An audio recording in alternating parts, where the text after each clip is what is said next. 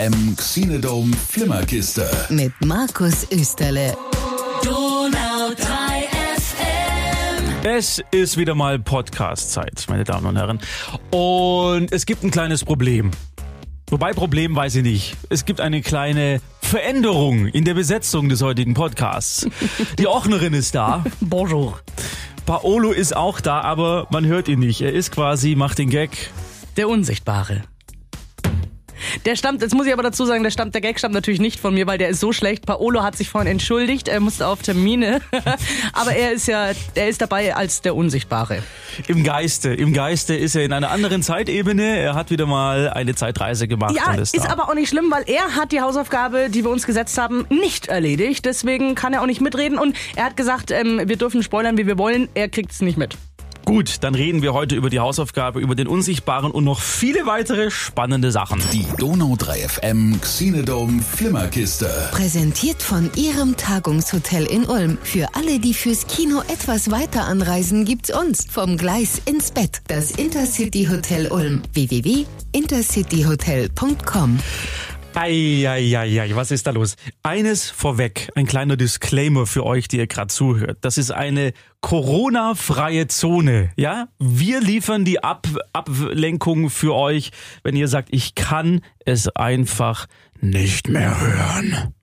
Wollte ich nur noch mal sagen. Gut, gut, dass ich meinen Hamster heute in die Kita gebracht habe, sonst hätte ich den nämlich mitgebracht. Oder du hättest sie gekauft. nee, ich bin nicht der Hamster-Typ, muss ich zugeben. Die sind zu klein, die sind zu flitschig. Ja. Wenn man nicht. Mir kommen keine Hamster ins Haus. Also es gibt keine, es gibt nichts Corona-mäßiges. Wir, wir, wir lenken euch davon ein bisschen ab. Saskia, sollen wir gleich die Hausaufgabe anfangen? Weil die ist bei mir noch am frischesten im Kopf. Oh ja. Bei Mhm. dir auch. Du hast, Sehr, wir haben. Mhm. es gestern zeitversetzt angeschaut. Du hast geschrieben und dann eine Stunde später habe ich angefangen. Es geht um den Systemsprenger. Ja. Großartige Produktion. Ähm, was ich sehr, sehr schön finde an diesem Film, dass er, bevor er überhaupt verfilmt wurde, schon dreifach ausgezeichnet wurde fürs Drehbuch und Co.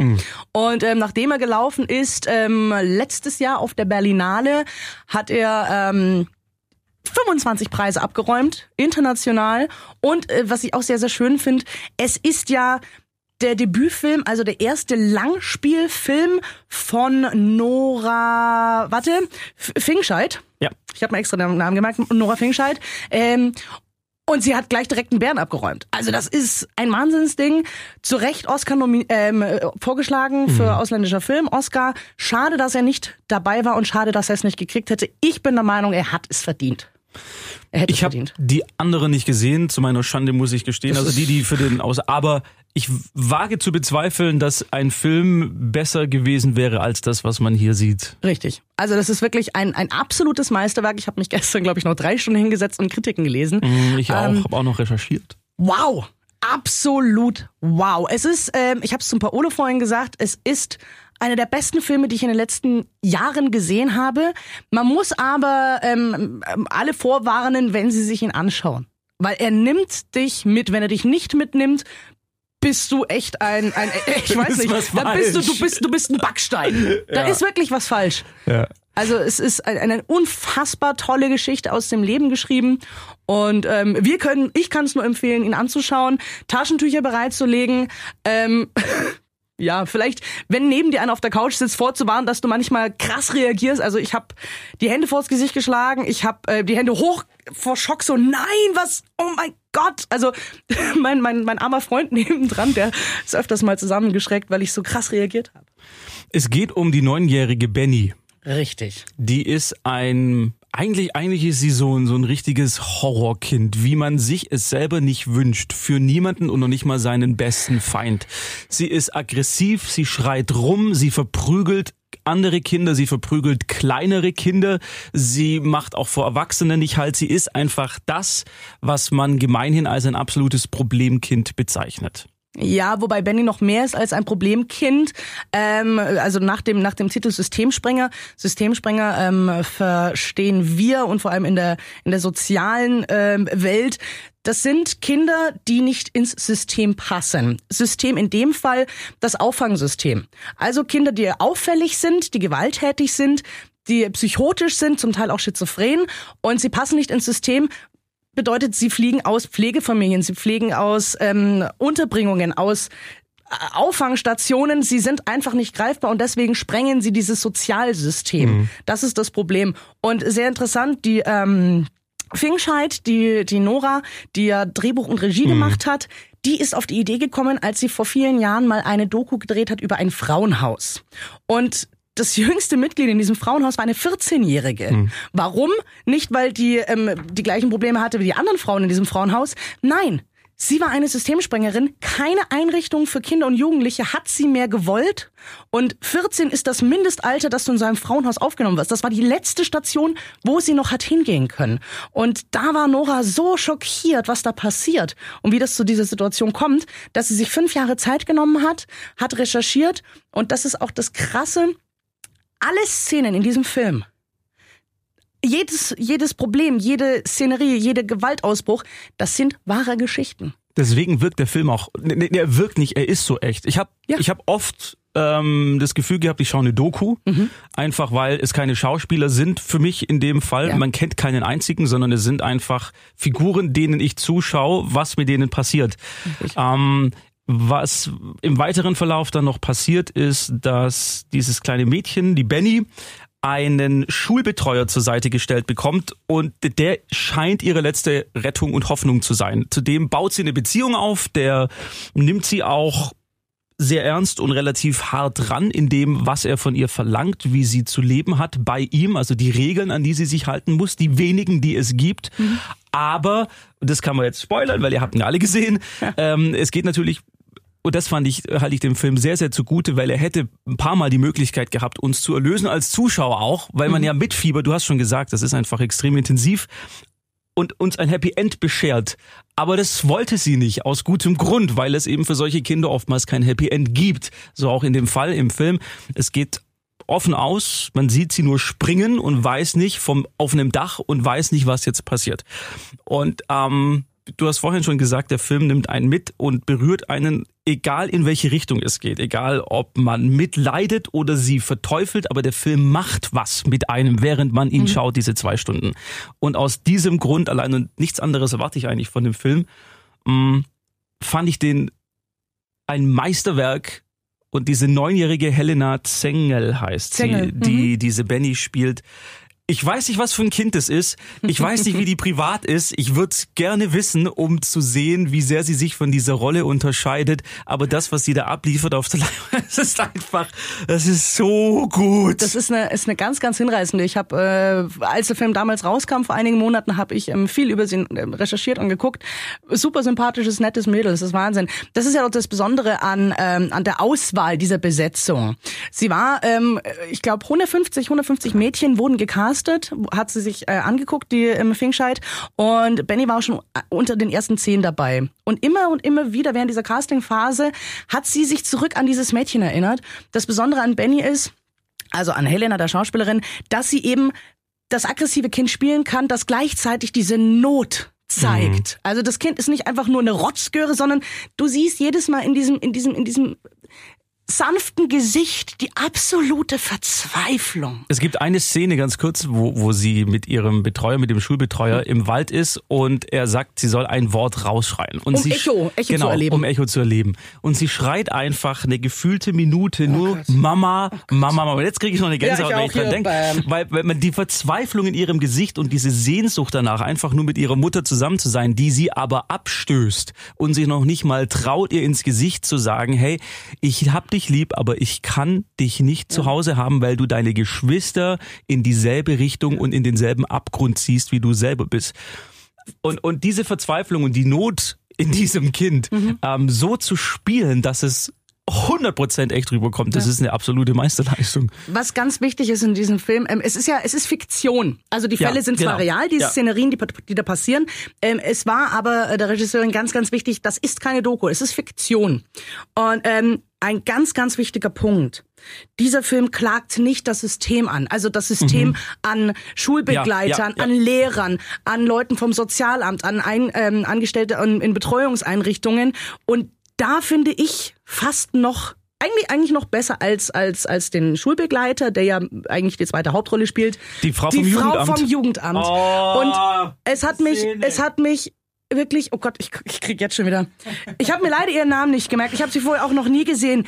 Diese Frau, Frau Baffanet. Frau Baffanet, ist ähm, eine der wenigen Vertrauten von Benny. Sie setzt sich ein, sie setzt sich ein, als wäre es ihr eigenes Kind. Und es gibt dann, das war für mich die schlimmste Szene im Film, ähm, als sie dem Kind, sie kann es ihr nicht sagen, aber die Mutter wendet sich dann endlich wirklich komplett von dem Kind ab, sagt, ich kann sie nicht aufnehmen, obwohl sie es vorher groß versprochen hat. Und es wurde gefeiert von diesem Kind. Es hat sich die größten Hoffnungen gemacht, es darf wieder zurück zur Mama. Und dann ähm, bricht die Mutter einen, einen, einen Termin ab, wo wirklich alle Zuständigen für Benny zusammensitzen, ähm, rennt raus und äh, Frau Baffanet geht hinterher und sagt, sie, sie müssen sich um ihr Kind kümmern. Sie enttäuschen das. Sie haben die Versprechung gemacht. Und die Mutter sagt, ich kann nicht und geht weg. Und dann steht Frau Baffanet da und muss zu diesem Kind. Und sie kann dem Kind, sie kann es nicht. Sie bringt es nicht übers Herz, dem Kind zu sagen, pass auf, deine Mutter hat jetzt endgültig das Handtuch geworfen. Sondern sie sagt, es wird alles, es wird alles gut, wir kriegen das hin, du bist ja stark, ich, ich weiß, ich vertraue dir. Und dann bricht sie aber zusammen. Sie bricht zusammen und oh Gott, wie sie zusammen, ich kann nicht. Wirklich, es, Es ist eine mich- unglaubliche es mich so Szene, fertig. ja, es ist ja, unfassbar gespielt und ähm, ich will- ich will jetzt gar nicht mehr dazu sagen. Ähm, Ende vom Lied war, ich saß da und habe Rotz und Wasser geheult. Oh, geht schon wieder los. Und mein Freund fragt, ist alles gut bei dir? Und ich sitz da und ich sag, es kann nicht sein. Es gibt diese Kinder. Es passiert jeden Tag bei uns in Deutschland. Es ist so schrecklich. Und ich saß so und hab geheult. Ich weiß nicht, ob es meine Hormone sind, das Frühjahr. Nein, es ist einfach die Story. Jetzt habe ich echt wieder feuchte Augen. Dieser Film ist so faszinierend, ist ein absolutes Meisterwerk. Natürlich, es ist nicht alles perfekt. Nein, Nein, ist es nein, nicht. ist es nicht. Viele, viele, viele Kritiker haben gesagt, viel zu lange Szene, das ist so das Merkmal, das ist ein Debütfilm. Ähm, oder, oder die, die Überspitzung der Darstellung der Mutter, weil sie Mhm. so ein bisschen, ja, kurze Klamotten und sie wirkt ein bisschen dümmlich und äh, natürlich ist das nicht kein, kein perfektes kann an diesem Film kann nicht alles richtig sein. Ein- Eine Sache noch, ähm, die mich auch interessiert hat, als ich den Film geguckt habe, wie, wie haben sie es denn gedreht? Wie haben, wie haben die sich mit ihr unterhalten? Und ich habe das danach gelesen, die, die hat das Drehbuch, also die, die Helena mit ihrer Mutter zusammen erst mal sechs Monate vor Drehbeginn durchgelesen. Dann haben die das durchgesprochen, die einzelnen Szenen dann auch angeschaut. Die äh, Helena wurde als allererste gecastet, das heißt, alle anderen Schauspieler Ja. mussten durch ihr Approval gehen. Also sie hat gesagt, hat ja, den, genau, gehabt, den, mit der genau. Regisseurin zusammen, den möchte ich und, und der passt mir nicht. Also damit einfach dieses Umfeld für sie so gut ist, glaube ich, dass sie das so spielen kann, wie sie es gespielt hat. Ich denke, so kam es auch, dass ähm, der Schul Schulwegbegleiter, dass der auch dort diese Rolle bekommen hat, denn die zwei haben vorher schon eine gemeinsame Produktion mal gespielt. Was sie super kannten sich, ist, ja, sie ja, kannten ja, sich und das. Ich denke, wenn man es im Nachhinein weiß ähm, und erinnert sich an den Film zurück, dann spürt man das. Mhm. Da waren schon eine Vertrauensbasis Ja, da. ja, ja. Ich kann auch absolut empfehlen, du hast wahrscheinlich auch auf der offiziellen Homepage vom Film nachgeschaut. Genau. Da steht alles zum Cast und ganz, ganz hervorragend. Ähm, in der Entstehungszeit, in diesen fünf Jahren Recherche und Schreiben des Drehbuchs, hat ähm, Frau Fingscheid Unterstützung bekommen von einem unglaublich tollen Psychologen. Hermann Baumann, ich habe mich nicht erinnert, Ich aber nicht ähm, das Interview dazu findet man auf, der, auf dieser ähm, äh, Homepage zum Film und da gibt es eine Verlinkung zu einem Video, in dem er ähm, das, äh, die Thematik des Begriffs Systemsprenger erklärt. Völlig logisch. Wie kommt es dazu, dass ein Kind sich so entwickelt? Das ist ein Teufelskreis, das sind vier Punkte. Man muss von Psychologie oder äh, Soziologie keine Ahnung haben. Auf diesen YouTube, guckt, guckt, guckt euch dieses YouTube-Video an. Es gibt so viel. Du sitzt danach da und sagst, ja, es ist ja logisch. Du verstehst, warum Kinder sich so entwickeln. Du verstehst das. Es wird im Film nämlich nicht erklärt. Also es gibt Ja. Genau. keine Erklärung für ihr Verhalten, sondern man, man wird ins kalte Wasser geschmissen und dann muss ich als Zuschauer sie so annehmen oder ablehnen. Das, Ja. das ist dann für mich ähm, die, zu entscheiden. Aber es ist auf jeden Fall ein Film, den, glaube ich, jeder gesehen haben sollte, selbst wenn man mit Sozialpädagogik und Ja. mit Kindern überhaupt nichts am Hut hat, allein um diese Darstellung und diese Schauspieler zu würdigen Mhm. mit diesem Film, ähm, finde ich, man sollte ihn einmal, ich will ihn nicht wiedersehen. Ich möchte diesen Film nie, nie, nie, nie wieder sehen, weil ich dieses Erlebnis auch nicht, das kann man glaube ich nicht replizieren, das ist einfach einmal da gewesen, aber ich bin froh, dass ich ihn angeschaut habe. Ja, ja, auch ganz, ganz toll finde ich auf der Homepage. Klar, viel geht zum Thema, ach, sie wollen diesen Film zeigen oder mit Werbematerialien zum Film. Es gibt aber auch ähm, Infomaterial zu eben dieser Problematik Systemsprenger für ähm, Lehrkräfte, für Erzieher und so weiter. Also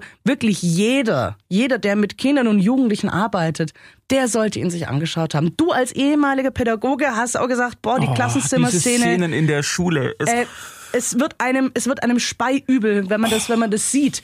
Ähm, jeder, der mit Pädagogik irgendwie mit, mit Kindern zu tun hat, beruflich, der sollte ihn sich anschauen. Ähm, natürlich ist man dann nicht der absolute Experte danach, sind wir ja auch nicht. Aber ich finde, Dinge zu verstehen oder zu sagen, ach, daher kommt's. Das macht, das, man muss es nicht gut heißen, aber man versteht Dinge viel, viel besser. Und auf eine sehr einfache Art und Weise. und, und auch wirklich, also für jeden, der mal wieder einen guten Film einfach generell sehen will, schaut Mhm. euch den an. Gibt's schon jetzt, ich habe mich total gewundert, weil ich habe mich dran erinnert, irgendwie der kam doch jetzt erst ins Kino. 19. September war der Kinostart und jetzt gibt's den schon Ja. bei Netflix. Läuft auch noch in den Kinos, zum Beispiel heute in Heidenheim an der Brenz. Aha, Gibt's siehst du mal. Kinovorstellung. Also Ah, okay. in Schwaben hier zum Beispiel einfach mal gucken. Die Termine übrigens stehen auch auf der Homepage. Ja. Die stehen auch auf der Homepage zum Film Systemsprenger. Also, 100.000-prozentige Empfehlung für, für 10 Sterne, Systemspringer. 100.000 Sterne. Wow. Ja. Kommen wir zu etwas leichterem? Ja. Markus. Ja, ich war im Kino. Ach was. Ja, obwohl, obwohl ja ich überlegt habe, ob ich den Film überhaupt sehen will. Ich war mir nicht sicher, es geht um den Unsichtbaren. Es ist ein Remake. genau, Paolo ist, hat auch gerade immer genickt, als Ja. wir gerade geredet haben. Hast nur nicht gehört.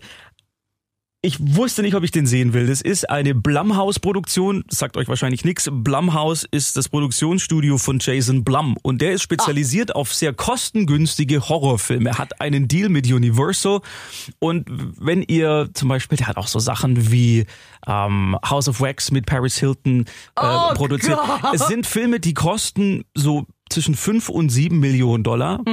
Und er hat die ultimative Formel entwickelt, dass er die Filme so machen lässt, dass sie von einem breiten Publikum gesehen werden und meistens zehn oder teilweise auch hundertfache ihrer Kosten wieder einspielen.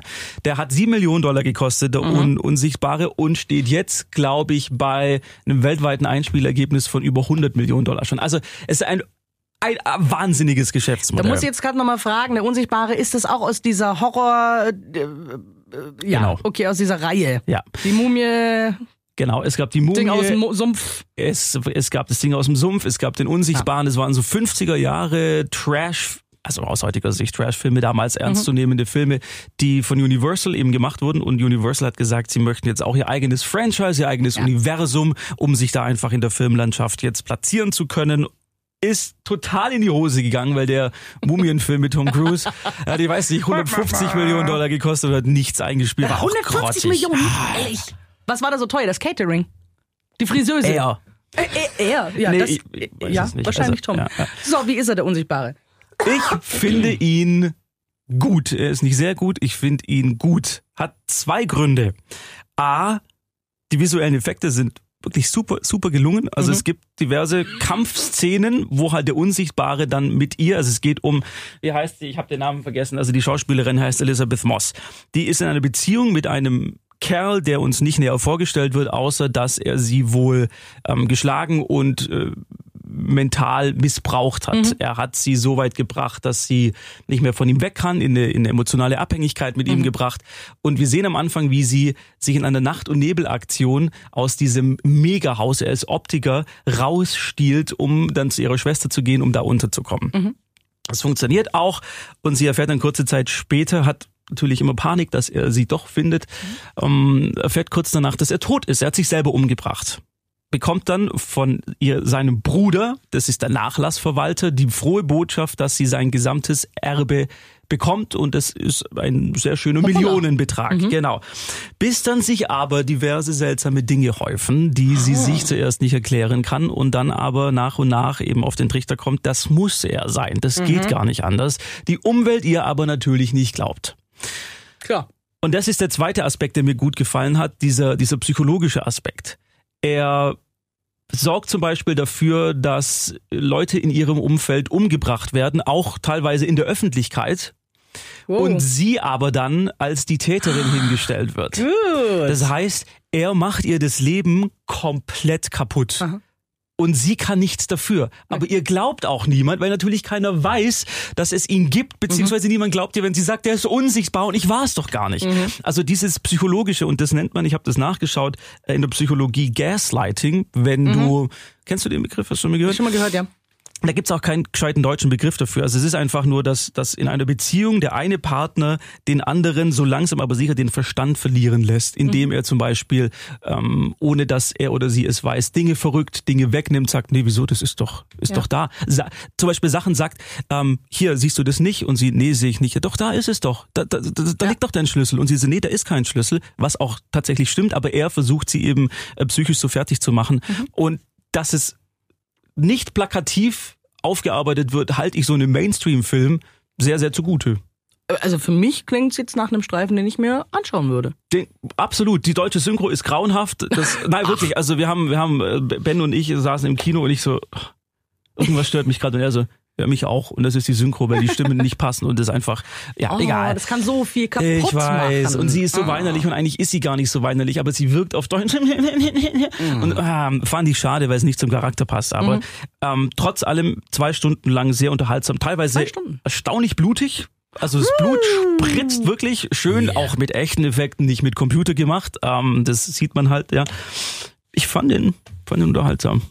Finde ich gut. Ja. Sehr schön. Ach, zwei Stunden schon lang. Er hätte auch eine Viertelstunde weniger, wäre, wäre gut Das gewesen. ist, oh, können wir noch mal ganz kurz zu Systemsprenger? Zwei Stunden, ne? ja, geht zwei Ich dachte, Stunden. ich ja. dachte nach der Hälfte so, okay, ich, Ja, für mich genau. wird's jetzt, ich wäre jetzt glücklich, genau. jetzt ist gerade gut, ne? Und dann ging's noch mal eine Ja, Stunde. ja. Aber braucht's und trägt's auch. Den Trägt's auch. trägt's, äh, den Absolut. Unsichtbaren trägt's auch. Äh, Also ja, die ein oder andere Szene, auf die hätte man verzichten können. Die Geschichte schlägt auch noch so ein paar Haken auf den, ja, den letzten Twist. Weiß nicht, ob der notwendig gewesen ist. Der Film ist trotzdem gut. Also ist vom Macher von Saw, also Mhm. dem Ursprungsfilm. Der hat auch das Drehbuch geschrieben und der ist ja bekannt für seine Twists. Aber ähm, ja, also ich würde sagen, wenn ihr nichts anderes zu tun habt, den kann man sich sehr gut anschauen. Nice. Ja. Finde ich gut. Kann man auch die Frau mit reinnehmen. Da kann man die Frau mit reinnehmen, weil es, wie gesagt, in der Hauptrolle eben um eine Frau geht, die diesen Wahnsinn da durchleben muss. Oh, ich finde das ganz schlimm, die Vorstellung. Ich habe Ja. auch so, es gibt ja, es gibt ja reale Fälle, wo sich Menschen einnisten in, in Hauswänden, ne, in diesen Zwischenwänden. Das funktioniert eigentlich hauptsächlich ja, glaube ich, nur in den USA, weil wir in Europa so nicht so eine Bauart hat, gar nicht haben. Und die leben dann da. Und wenn die Bewohner weg sind, kommen die durch Boah. irgendwelche Schächte, kommen die dann in die Wohnung und benutzen die. Da gab es auch schon äh, tollen Tatort mal. Äh, der benutzt dann die Zahn, Zahnbürste, putzt sich mit der Zahnbürste dann die Zähne und lauter so scary Sachen. Huha, und es gibt's wirklich. Krass, oder? Heftig, ja. Ja, Saskia, du hast Ich hab äh, immer noch Doku was auf gesehen. Halde. Du hast Doku gesehen, gell? Ja, ja, ähm, finde ich eine richtig, richtig coole Produktion. Ist äh, bei D-Max die allererste Staffel. Schade, ich wollte direkt weitergucken. Ähm, und zwar heißt es äh, Undercover Billionaire. Da dachte ich so beim Rüberscrollen, oh nee, man kennt aus Deutschland dieses Format, dieses äh, Undercover Boss. Ja, Also im deutschen Format ist es ein riesengroßen Unternehmenschef, äh, der nie was mit seinen 3000 Mitarbeitern zu tun hat. Tut so, als wäre Praktikant, um mal in eigene, eine, eine, Zeit lang in seinem eigenen Unternehmen mitzuarbeiten, alle Jobs, die ganz unten sind, meistens ähm, durchzumachen. Wobei die Produ ist, glaube ich, eine RTL-Produktion. Das Positive ist, meistens werden Arbeitsabläufe verbessert, ähm, Leute kriegen mehr Urlaub oder ähm, der ein oder andere Mitarbeiter, der sich wirklich ins Zeug ähm, legt, kriegt mal einen Urlaub geschenkt oder sowas. Also das ist nett, aber man kennt's halt aus Deutschland. da gibt's doch diese legendäre Folge mit Detlef die Soest. Google das mal. Googelt mal. War der in seinem. Tanzstudio oder was? Ja, genau. Aber man erkennt doch- man erkennt doch Detlef die Soest. Das ist ja das Ding. Und dem haben sie so eine schlechte Verkleidung gegeben. A, sieht es, passt es null zu ihm, die, die, die Wig, äh, die, die, ich glaube, Brille hat er auch. Also er ist auf ist trotzdem lächerlich. auf 1000 Kilometer ist er als Detlef die Soest erkennbar und dann tun die halt so, wahrscheinlich haben sie die gebrieft, die Leute, so, dass er erst nach zwei Tagen draufkommt, dass er das ist. Er ist ja, Ja, sorry. äh, deutsche Produktion halt. Deswegen war ich so ein bisschen mit diesem Undercover-Billionär-Boss, mit dem Titel war ich so ein bisschen, ah, das ist wahrscheinlich auch so ein Mist. Dann haben wir uns aber doch entschieden, es anzuschauen und dann wurde ich sowas von positiv überrascht. Und zwar geht es um Glenn Stearns. Wer sich mit dem amerikanischen Finanzwesen auskennt, der hat den Namen Stearns schon mal gehört. Der ist nämlich ähm, einer der erfolgreichsten US-Kreditunternehmer. Ein absoluter Self-Made Man. Der hat, glaube ich, mit äh, Glenn, G-L-E-N-N, Glenn Stearns, ein sehr sympathischer junger Mann, der ist ähm, jetzt Mitte 50. Ähm, ja, ist ein Putziger. Ähm, absoluter Sympath. Und was ihn so sympathisch eben macht, er ist ein, er ist, er hat den amerikanischen Traum gelebt. Also er ist wirklich von ganz unten, hat er sich ganz hochgearbeitet. Der hat, glaube ich, mit ähm, 15 die Schule verlassen. Mit, nee, andersrum. Mit 14 ist er Vater geworden. Mit 17 hat er die Wow. Schule verlassen. Ja, ja, das ist der absolute Wahnsinn. Und ähm, hat sich eben wirklich hochgearbeitet und ist jetzt einer der erfolgreichsten US-Kreditunternehmer schlechthin.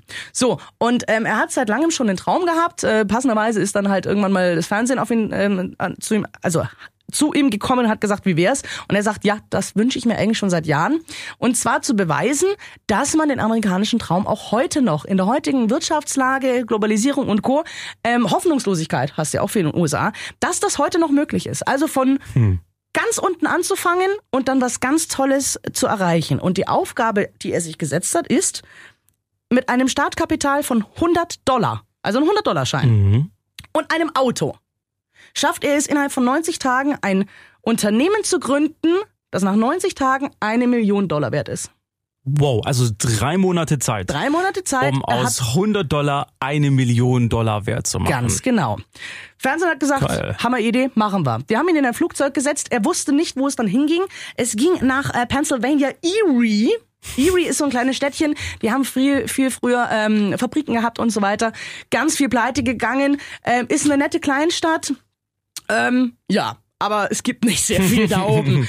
Und er steigt aus dem Flugzeug, hat einen 100-Dollar-Schein in der Hand und ein Auto. Und dann geht's los. Und das Wichtige ist, er hat ein Smartphone bekommen, ein nagelneues. Er nutzt keinerlei seiner Kontakte, weil wenn der natürlich irgendwo Ja, anruft und sagt, hey, langweilig, hier, hier ist Glenn Stearns, ich äh, pff, Multimilliardär, frag mich, ich mache jetzt was. Das würde der innerhalb von einem Tag machen. Nein, er fängt als völlig ziviler an, zieht das auch durch bis fast zum Schluss. ähm, und dann geht's erstmal drum, so, umschauen, Geld kriegen. Er braucht ja ein bisschen Kapital für, Mhm. für alles. Er braucht ja auch Essen, eine Wohnung. Ne, mit, Ja, mit 100, mit 100 100 Dollar kommst du kommst nicht weit, nee. genau. Das heißt, ähm, ähm, er stellt äh, über Smartphone, geht ins Internet, ähm, bietet irgendwelche äh, jegliche Dienste an. Also er putzt, er räumt auf, er egal was. Und gleichzeitig sucht er nach Schrott. Den er dann verkaufen kann. Er findet große, große LKW-Reifen und sowas und so ein LKW-Reifen ist schon wert von 500 Euro und so weiter. Damit fängt er an, die verkauft er. Von dem Geld kauft er ähm, sich einen Gebrauchtwagen, den putzt er, den richtet er her, tut ein bisschen Geld reinstecken, den verkauft er besser, davon kauft er ein zweites Fahrzeug und so weiter und so fort. Also so schafft er es, an Geld zu kommen. Schläft aber die erste Woche, die ersten zwei Wochen in seinem Pickup, weil er sich ja natürlich kein Hotel oder Ja. kein, nichts leisten kann.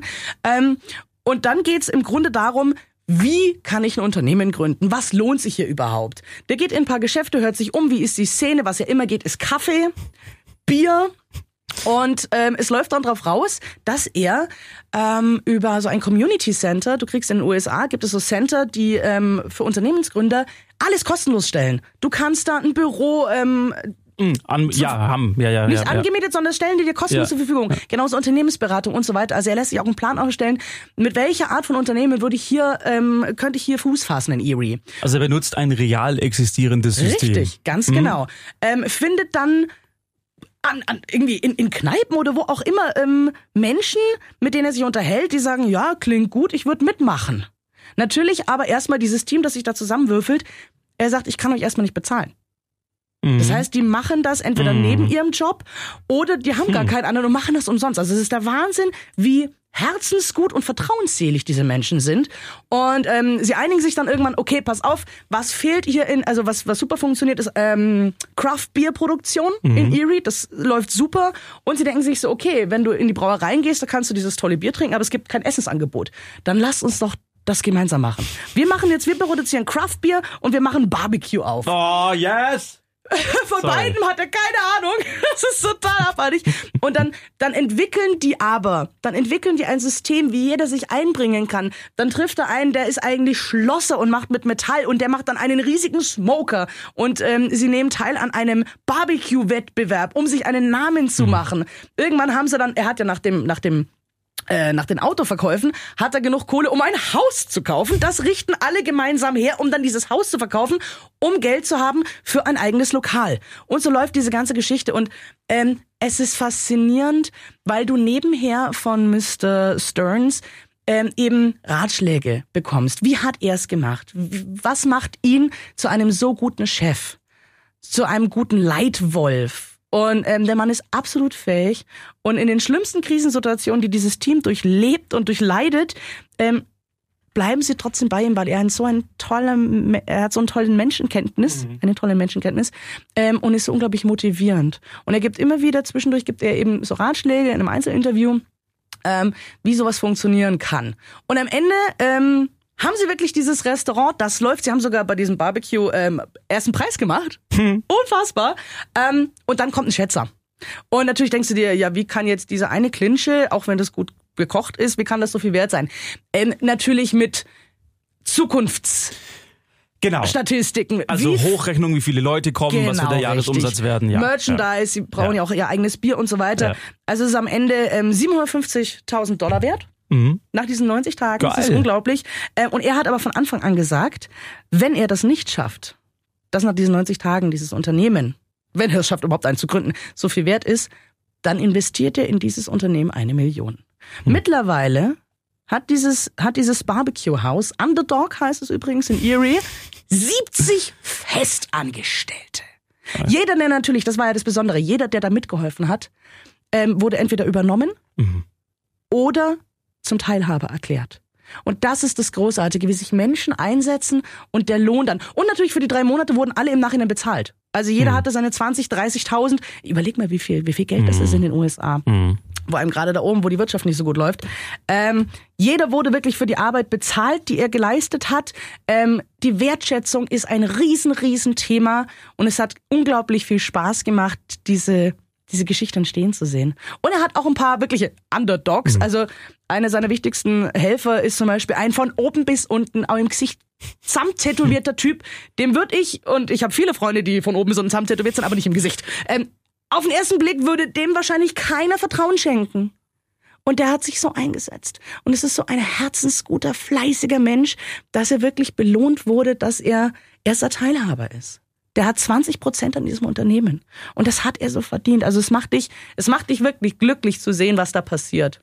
Es ist, es, ich habe es nicht gesehen leider, aber ich bin total angefixt gerade, weil ich solche Geschichten so deswegen passenderweise Mhm. auch Underdog. Ich mag das total, weil ich das schön finde, auch in der heutigen Zeit, wo immer so viel gehatet wird, Ja. sowas Positives mal zu sehen. Also, dass es funktioniert und dass Menschen zusammenhalten Es und sich nicht Wahnsinn. fertig machen, sondern dass, dass sowas tatsächlich in, in Action dann auch zu was führt.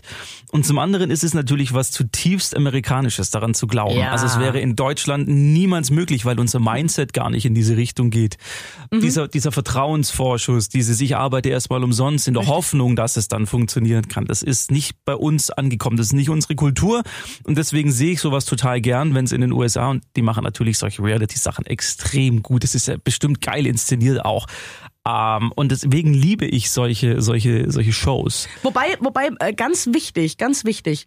Ähm, er stellt sich dort vor unter einem anderen Namen, Glenn Grimes, was auch immer, und sagt, es geht drum, deswegen habe ich auch ein Filmteam dabei. Ich bin ein 55 Jahre alter Amerikaner, der probieren will, ob der amerikanische Traum möglich ist. Also- er behauptet, er hat kein, er erzählt nie, dass er Multimilliardär ist. Das macht's noch cooler. Genau. Die Leute wissen von nichts. Die sehen da einfach nur einen Typen im mittleren Alter, der alle Zelte abgebrochen hat, ist jetzt in eine nagelneue Stadt gezogen und versucht von Null anzufangen. Und das ist toll, dass diese gemeinsame Hoffnung wächst. Also, ich, ja, dieses Klischeehafte in den USA ist alles möglich und bla bla. Ich weiß, das ist ein bisschen ausgelutscht. Aber ähm, es ist, es ist nichts gestellt. Es ist nichts gestellt. Es geht ihm einmal auch, wo er danach nächtelang im Auto übernachten muss. Er hat ja nichts. Er hat nichts. Er geht in den Laden, holt sich so, einen- so einen Becher Nudel, Nudelsuppe, fragt dann die Verkäuferin, ob sie vielleicht heißes Wasser hat. Davon ernährt er sich. Morgens wacht er auf, macht erstmal die Autotür auf und bricht. Muss ins Krankenhaus, weil er so fertig ist, die, Anst die Über Überanstrengung und alles und die Belastung, die wirklich an ihm zehren. Und ähm, der Mann ist, der verkauft sich nicht. Der ist einfach. Wollte ich gerade sagen, Und der er ist wirkt nett. so integer, dass Ja. er es nicht nötig hat, sowas zu inszenieren, Null. nachts im Hotel zu sein, dann morgens in das Auto reinzusteigen und dann geht der Dreh los. Gibt, nein, gibt es nicht. Ja. Gibt es nicht. Und es, es ist auch ganz viel mit, ähm, mit äh, hier, Selbstkamera, wie heißt das? Also, Selfie-Stick und sowas. Ja, also, ja. oder, oder mit dem Smartphone und sowas gedreht. Ähm, und es kommt nie, also nie hat jemand irgendwelche komischen Bedenken, so was ist denn das für eine komische Selbstinszenierung, was ist das, was für ein komisches Format. Keiner hinterfragt's, nur irgendwann, irgendwann gibt es mal einen E-Mail-Kontakt und da unterschreibt er mit seinem eigenen Namen. Das heißt, einer seiner Mitarbeiter Mhm, bekommt wissen's. mit und der googelt dann und dann geht er erstmal zu dem und der ist natürlich unglaublich enttäuscht. Der ist sowas von enttäuscht und es hat ihm das Herz zerrissen und er ist, du siehst, du siehst wirklich hinter seinem Blick siehst du, siehst du, wie die Rädchen drehen und eigentlich Mm. will der hinschmeißen, weil er sagt, du bist ein Heuchler. Was für einen Scheiß erzählst du uns? Wir denken die ganze Zeit, du bist ein armer oder ein Normalo und in Mm. Wirklichkeit hast du richtig. Aber Gott sei Dank können sie das klären und er hält dann auch dicht noch, ich glaube, vier, vier Wochen ungefähr. Hm. Ähm, und ja, der große Bam ist natürlich, puh, also die wird's, die wird's echt sowas von speiübel, weil du denkst, okay, gleich, gleich wird er sagen, Leute, ich bin gar nicht der, für den ihr mich haltet, eine völlig andere Person. Gott sei Dank ja mit guten Nachrichten, aber da mussten sehr viele sehr, sehr schlucken, weil er das ist auch der Punkt, ähm, in vielen Situationen denkst du dir, wie kannst du das nur von dem anderen Menschen verlangen? Wie kannst du, eine, Innen, äh, eine Innenausstatterin zum Beispiel richtet dieses Haus her. Und die hat, die ist alleinerziehende zweifache Mutter. Hat zwei Geschäfte laufen. Die hat eine, eine Werkstatt und einen Antiquitätenladen. Und die steckt wirklich, du siehst, wie sie immer fertiger wird. Ausgelaugt, wie, sie ist am Verzweifeln und die macht mehr oder minder einen Monat lang, richtet die alleine ein Haus her. Und du denkst dir, okay, Junge, das geht so nicht. Du kannst das nicht von ihr verlangen. Die ist durch. Die ist wirklich durch. Und ähm, es ist sehr, sehr spannend. Es ist unglaublich menschlich, es ist wahnsinnig faszinierend. Also ich meine, wenn ich jetzt mal Geld brauche, ich gehe jetzt Reifen suchen, kaufe gebrauchte Autos und verkaufe sie wieder. Nein, ich glaube, dass das auch zum Teil in Deutschland möglich ist. Gut, das mit der Firmengründung. Das, Das da haben wir natürlich ja. eine Bürokratie ja, ja. in Deutschland, das funktioniert nicht. Und was mich wirklich schwer beeindruckt hat, was die ähm, für Unternehmensgründer da alles kostenlos anbieten. Büros, Telefon, Sag ja, Internet, die Kultur, Meetingräume. das ist, ja. das ist toll. Und davon kann sich Deutschland wirklich eine Scheibe abschneiden. Da es kommen gibt auch die so Startups viele, her. Ja, es gibt so viele junge Menschen oder Menschen mit frischen Ideen, die wirklich was drauf haben. Ich meine, es gibt dieses Höhle der Löwen Ja. Dingsens, aber Ja. das ist für mich eigentlich nur reine, reine Schaulust, was da passiert. Aus den meisten hört man im Nachhinein, dass da nicht nichts draus geworden ist und nicht wirklich gut. Deswegen, pff, ich war schwer beeindruckt. Ich hoffe, dass es da bald eine neue Staffel geben wird. Es sind, glaube ich, zehn Folgen. Mhm. Maximal Bei zehn D-Max Folgen. in Man der. Mediathek, glaube ich, gibt's das doch bestimmt, oder? Kann man Ganz normal, ganz normal auf D-Max Online Ja. kann man sich angucken, die komplette Staffel. Ähm, und ich hoffe, wenn es eine, wenn es eine Fortsetzung gibt mit einem anderen.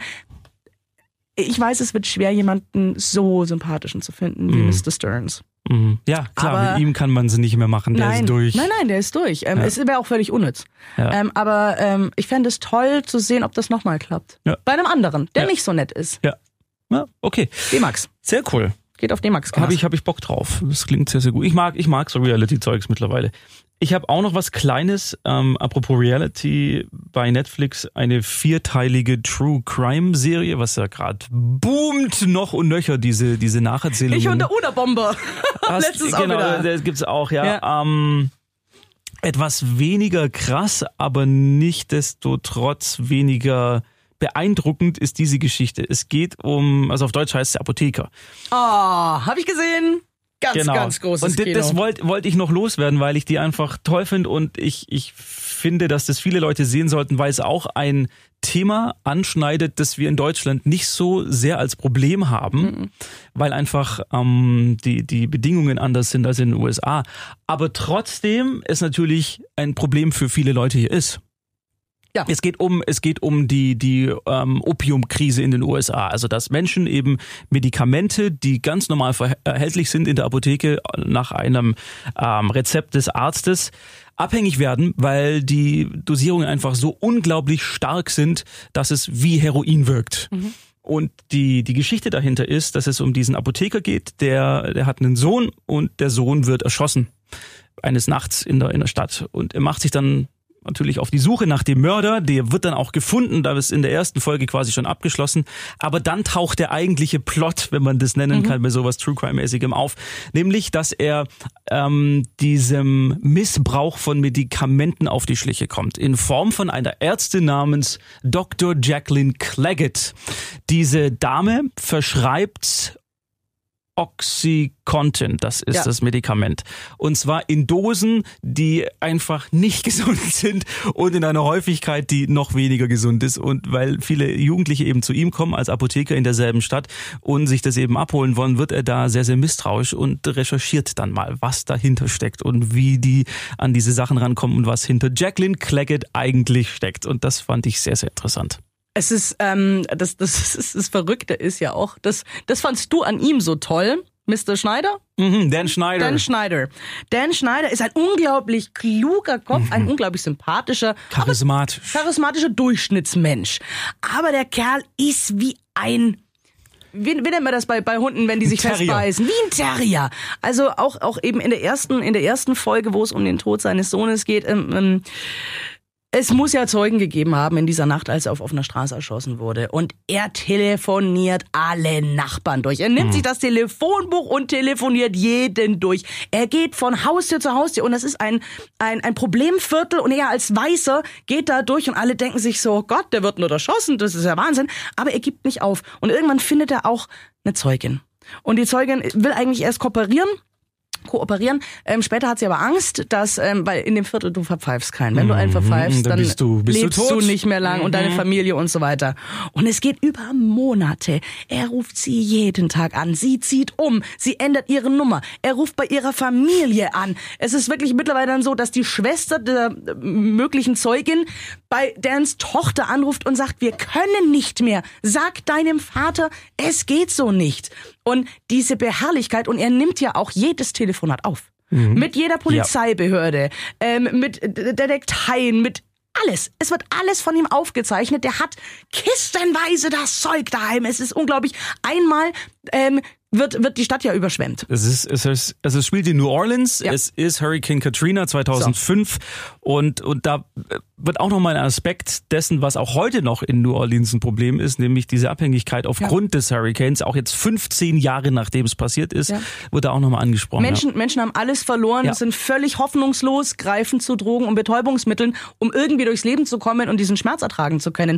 Und das Krasse ist, dass er alle Unterlagen, in dem Haus war alles kaputt, alles. Die Unterlagen, alle seine Bänder und Notizen, die waren oben am Dachboden und die haben es überlebt. Also es ist faszinierend, welche, welche äh, Detektivarbeit er macht und mit welcher mit Hartnäckigkeit und Verbissenheit und die Familie hat irgendwann wirklich große Probleme, weil sie sagen, es gibt kein anderes Thema mehr. Hör auf, wir können nicht mehr. Aber sollen wir End vom Lied eigentlich erzählen? Wir können erzählen, also Ja. das woll- wollte ich auch noch sagen, dass diese Hartnäckigkeit zu etwas führt, was er sich auf die Brust schreiben kann und was wirklich ein großer Verdienst ist. Nämlich A, dass die Firma, die dieses Oxycontin herstellt, ähm, extrem viel Geld zahlen musste, deswegen auch bankrott gegangen ist. Danach zwar nochmal angegriffen hat, aber das Ganze trotzdem nicht mehr so ist, wie es davor war. Und das kann man ihm, wenn er bei der FDA, das ist die ähm, Lebensmittel- und Arzneimittelbehörde in den USA, wenn er da nicht so penetrant gewesen wäre und die auf diesen Fall aufmerksam gemacht hätte, immer wieder über Jahre nachgefragt hätte, jeden zweiten oder dritten Tag, wie sieht's aus? Ich habe das beobachtet. Wart ihr schon da? Habt ihr neue Erkenntnisse? Und so weiter und so fort. Wenn er das nicht gemacht hätte, dann wäre das vermutlich nicht so passiert, wie es passiert ist. Richtig. Also ich fand's, ich fand's wahnsinnig spannend, weil wahre Geschichte. Ich fand's unglaublich, was dieser Mann ja zum Teil im Wahn, zum Teil aber einfach wirklich aus Mut Sagt und er ja Verzweiflung, selber im Wahn, ja, ja, ja. Ähm, was er geleistet hat und ähm, auch eben interessant, äh, die anderen Stimmen noch zu hören. Also zum Beispiel ganz, ganz viele Ermittler oder Richter oder Staatsanwälte, die eben auch sagen so, hey, ohne den Mann wären wir nicht so weit gekommen. Oder mein Gott, ging der uns auf die Nerven. Aber jetzt ganz ehrlich, jetzt sind wir da und da angekommen und es ist toll. Und ich fand die übrigens, die ganzen Ermittler, die fand ich unglaublich sympathisch. Waren das nicht nette?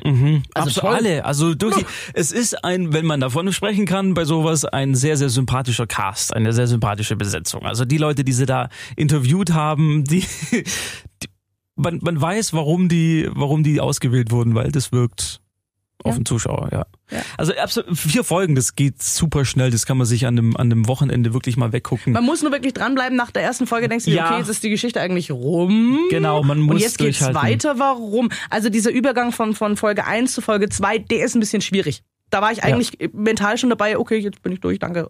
Next.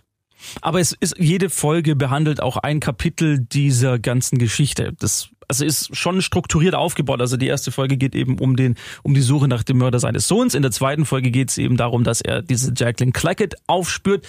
Dritte und vierte Folge dann jeweils noch um ein anderes Thema. Also es ist, es ist wieder mal eine sehr gut gemachte True Crime Serie, die es aktuell bei Netflix zum Anschauen gibt. Und mit diesen Worten war es schon für heute. Verrückt. Wir haben keine News. Hatten wir erwähnt, dass Till Schweiger nach Ulm oder Neu-Ulm kommt? Ich hab's sogar, ich hatte, ich hatte noch, ich hatte noch eine News. Lass mich mal. Du hast du eine News? Ja, wo ich gedacht habe, so, ach schau an. Warte, ich ich- das nur noch mal her, weil ich die, weil ich die Details nicht mehr Oh, hatten wir, kenne. hatten wir letztens, nee, haben wir nicht. Äh, Donald Trump hat ja gegen den Oscar-Gewinner gewettert. Da habe ich mich ja Ja. auch wieder weggeschmissen, ne? Ja. Herrlich. Ah. Er, er konnte, er konnte es nicht lassen zu sagen, dass doch ein, ähm, Ich dachte, wir sind in den USA Parasite? und haben Ja. amerikanische Filme, deswegen die Oscars. Warum muss das jetzt ein Ja. ausländischer Film gewinnen? Ich habe gemeint, ich bin, halt dich doch raus, guter Mann. ach nein, es war, es war, es war die Sache mit äh, der Unsichtbarkeit, was ich hatte. Das habe ich vorhin schon erzählt. Das war alles. Nee, es gibt nicht viel News. Es ist gerade äh, relativ, relativ boring. Dass Liam Neeson äh, die Rolle als James Bond abgelehnt hatte, weil seine Frau oder Freundin das nicht Das, wollte, das hatten wir, hatten wir wir geklärt. schon. hatten wir geklärt. Nee, du, dann ist es einfach so, dann gibt's nichts mehr und dann haben wir dafür nächste Woche umso mehr News. Das staut sich ja dann doch irgendwie alles an. Was, Danke fürs was Zuhören. werden ja. wir uns, was werden wir uns als nächstes angucken? Nicht als Hausaufgabe unbedingt, aber was steht auf dem Plan? Ich habe, oh, da müsste ich mich jetzt beim Netflix-Account einloggen, weil, ich, weil ich was auf, den, auf der Watchlist habe. Was war das denn? Ich komm, ich komm nicht drauf. Ich weiß es nicht. Ich gucke mir wir Kochsendung schreiben es in die, wir schreiben es in die Beschreibung dieser Folge rein. Was wir als nächstes gucken werden? Ja. Puh. Also ihr lest dann, ihr hört's nicht, sondern ihr lest dann jetzt noch gleich die Beschreibung dieser Folge und dann wisst ihr, was wir anschauen und worüber wir nächste Woche reden. Man muss alle, alle Wege muss man verwenden, weißt? Lesen, hören, alles. Ich glaube, ich gucke ein paar Backsendungen. Ich brauche was, Guck ich brauche was. Guck Nailed It. Kann, kannst du Nailed Nailed, It Deutsch, alle. Deutschland anschauen? Was? Sag nicht, das gibt's jetzt. Ja, so. Und schon haben wir was für dich gefunden. Ey, Schau das dir, Mist werden. Schau es dir an, kannst du nächste Woche Ah, sagen, ob wer es moderiert mistig das, ist oder nicht. Nein, aber eine ähnlich füllige Dame. Aber die sieht sehr unterhaltsam aus. Guck's dir mal Füllige an. Damen sind immer unterhaltsam. Sagt Schau's dir die füllige an. Dame. Ihr geht ins Kino, ja genau. Ihr geht ins Kino, ihr schaut Serien und dann hören wir uns nächste Woche wieder. Lasst doch noch ein Like da. so ein Scheißspruch. Und danke fürs Zuhören. Bis nächste Woche. Macht's gut.